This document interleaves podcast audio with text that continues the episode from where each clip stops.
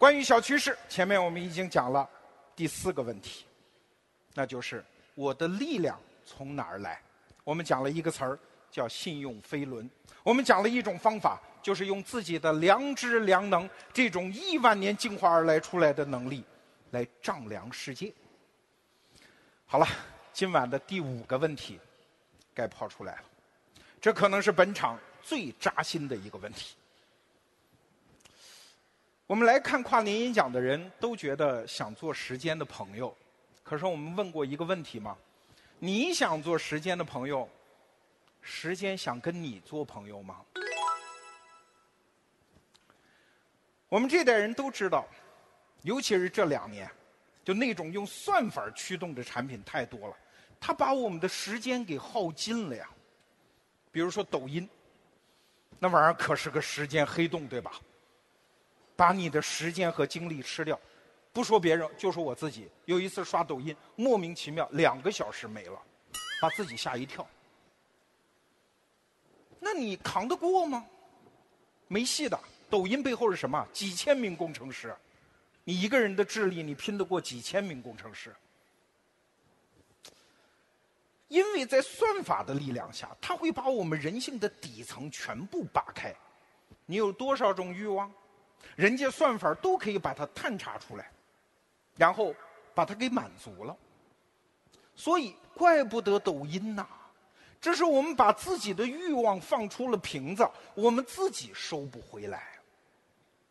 怪算法是没有用的，那怎么办呢？我的一个同事是这么用抖音的。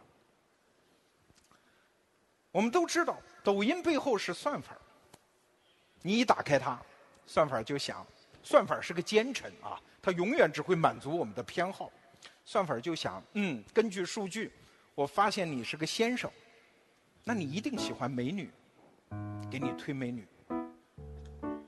但是我这位同事呢，他用抖音，他是把它当工具，他只想在上面学羽毛球，因为羽毛球嘛。你要是看十五秒、十五秒的短视频，把一个个高手的动作分解给你看，看长了，那确实水平能提高。所以我这位同事不管算法给他推荐什么样的美女，一概叫不听不看不打开。那算法就急了，哟吼，是条汉子呀！接着给你偶尔推点美女，不听不看不打开。这位同事我很了解啊，你说他是不喜欢美女吗？当然不是，我了解他。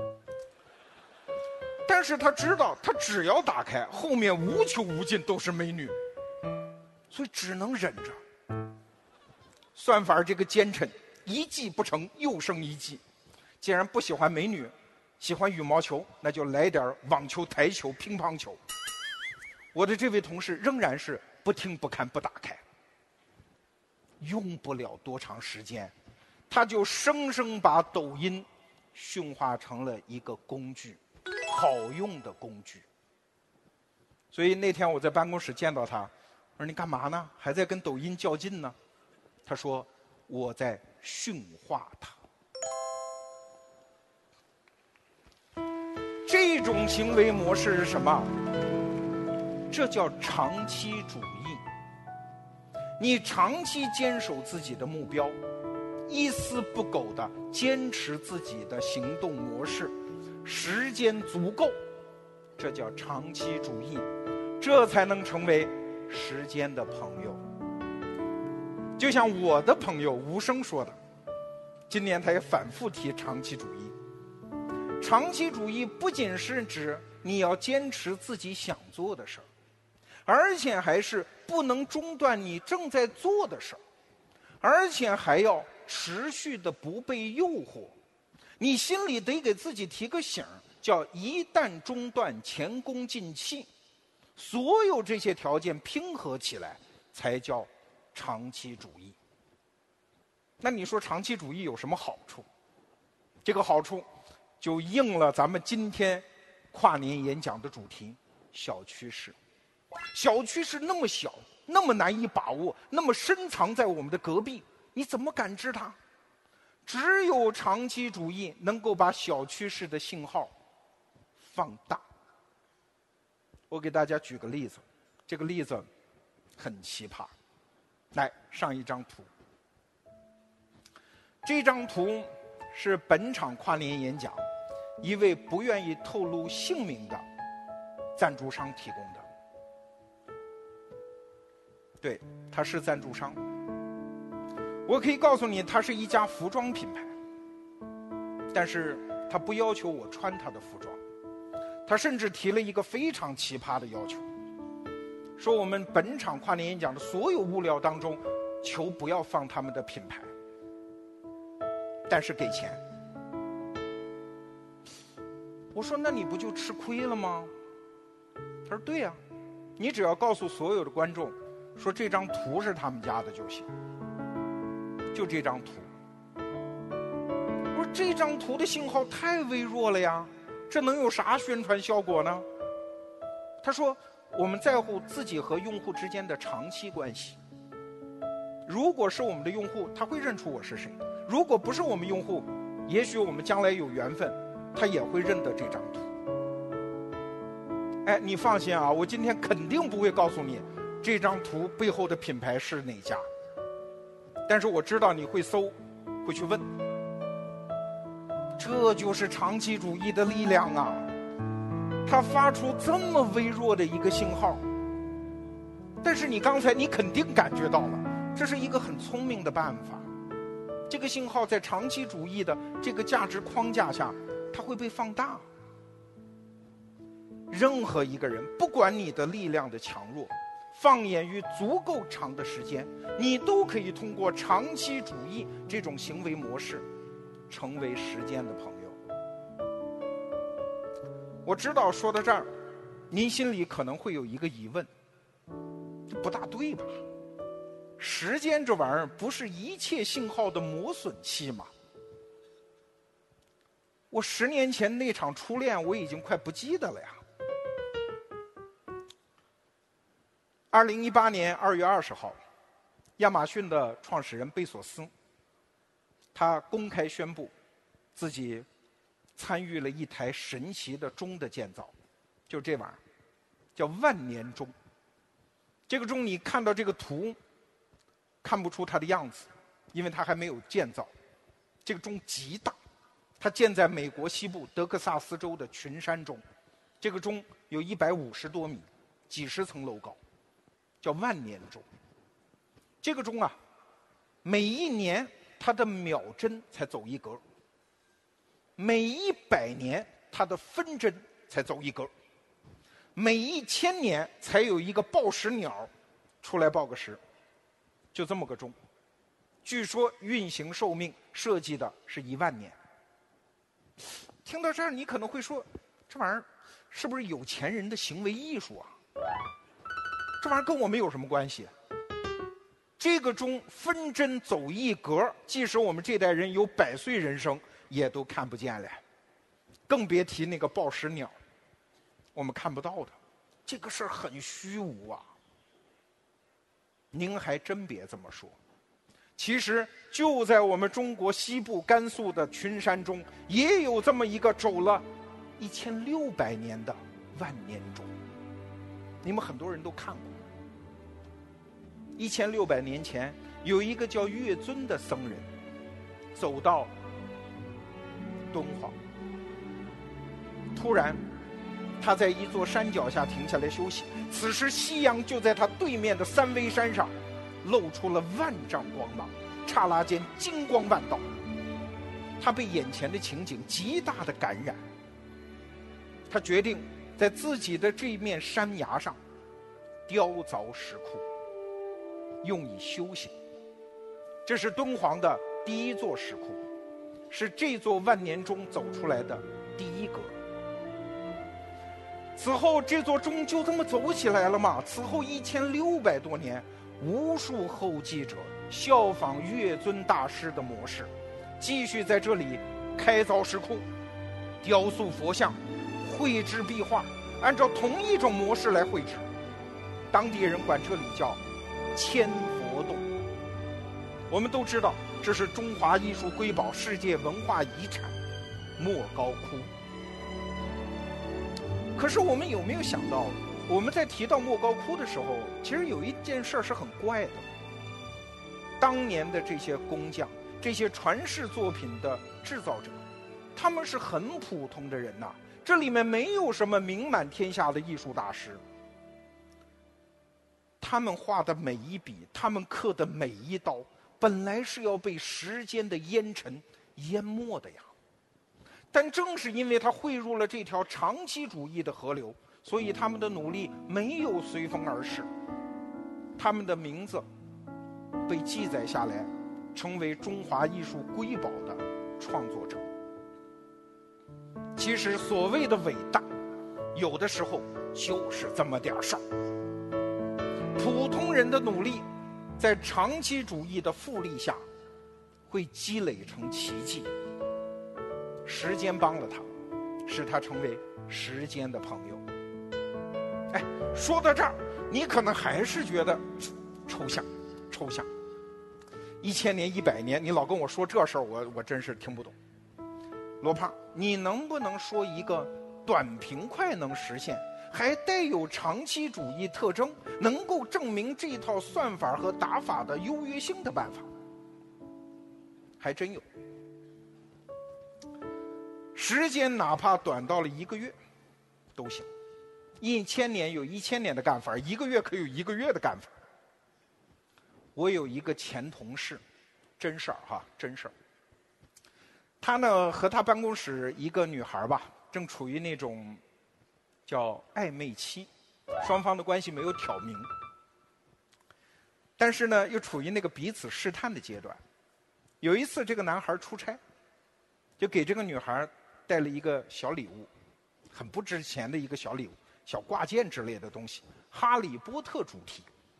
就走到你那个女孩的工位前，说这次出差给你带了一个小礼物。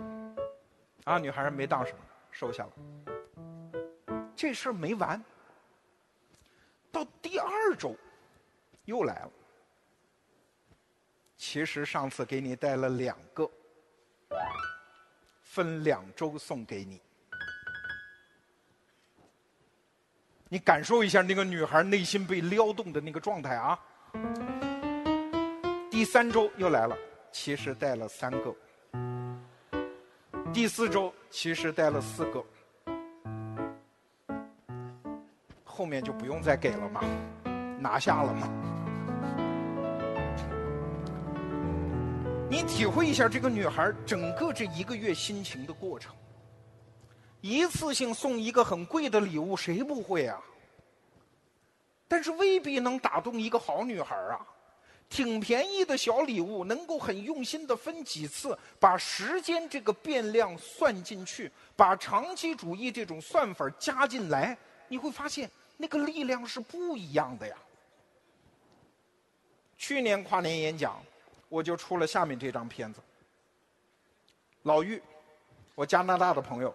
玉影正，他说：“其实人生的成就有一种很好的算法，就是一个核心算法乘以大量重复动作的平方，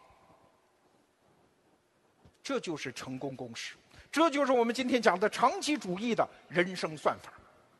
大家想想看，从我刚才讲的这一个月的生活小插曲，到我每天坚持的六十秒。”到这二十年的跨年演讲，到一千六百年的敦煌，到万年钟，是不是都符合这同一个人生算法？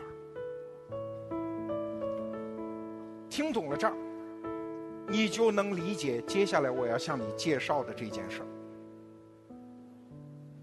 距离二零一九年越来越近了，还有几分钟，我们跨年演讲。本身就是一件长期主义的事儿，但是从今年开始，我们要添加一个长期主义的传统，什么？就是每年都干，一直都干。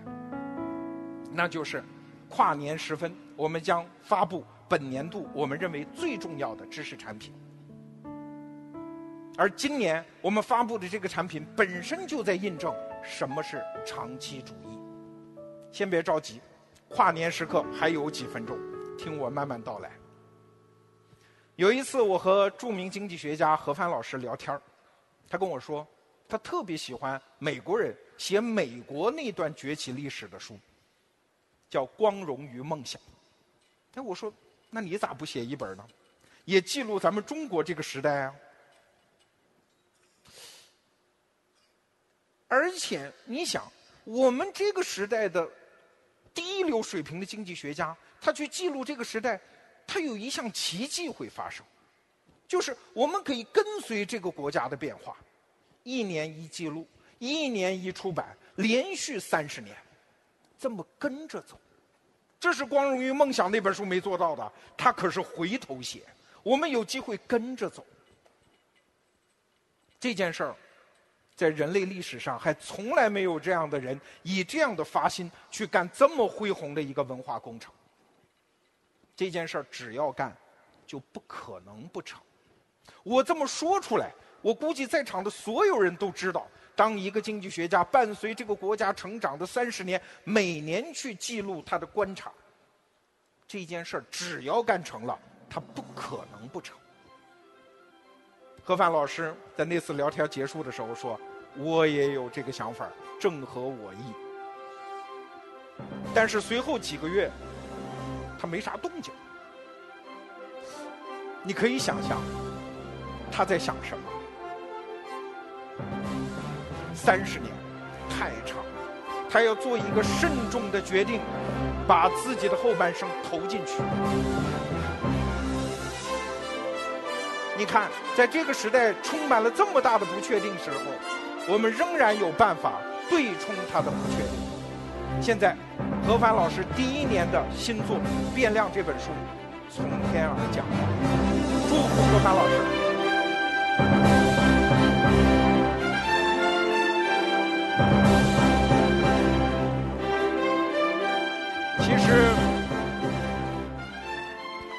即使没有我刚才描述的。这本书的背后那，三十年的宏大意义，我也想说，它是二零一九年每一个做事儿的人的第一本必读书。在座的各位可能是没看过这本书，但是我看过。我愿意用一个知识服务者的全部信用背书这本书。这本书的主题和我们跨年演讲的主题一样，都叫小趋势。更准确的说，这本书是抛开眼下那些热点。那些热闹的事儿，用慢变量去找到小趋势。如果，如果你对以下几个问题感兴趣：第一，中美关系的底层逻辑是什么？第二，中国特色的技术演化路径是怎样的？第三，新兴产业和传统产业的融合方式。是啥？第四，在我们平时看不到的中国的那些边缘之处，正在发生什么？如果你对以上五个问题感兴趣，那除了这本书，何帆老师在得到 APP 里面还提供了得到 APP 的年终大课，叫何帆报告，这是一对儿产品。刚才我说的这五个问题，你可能都在想，你也看到过很多答案。但是用三十年的时间尺度提供的答案，只有这本书和这堂课里推荐给你。此刻，请你和我一样，掏出 vivo Nex 双平板或其他手机，打开微信扫一扫。严肃的、隆重的发布时刻到了。如果你想成为全世界第一批了解这些小趋势的人，如果你想加入何帆老师这个长达三十年的计划之中，如果你想见证这个庞大知识工程从奠基到竣工的完整过程，如果你想成为何帆老师此后三十年苦心和长跑的第一批同路人，就请扫码。年到了，祝大家新年好！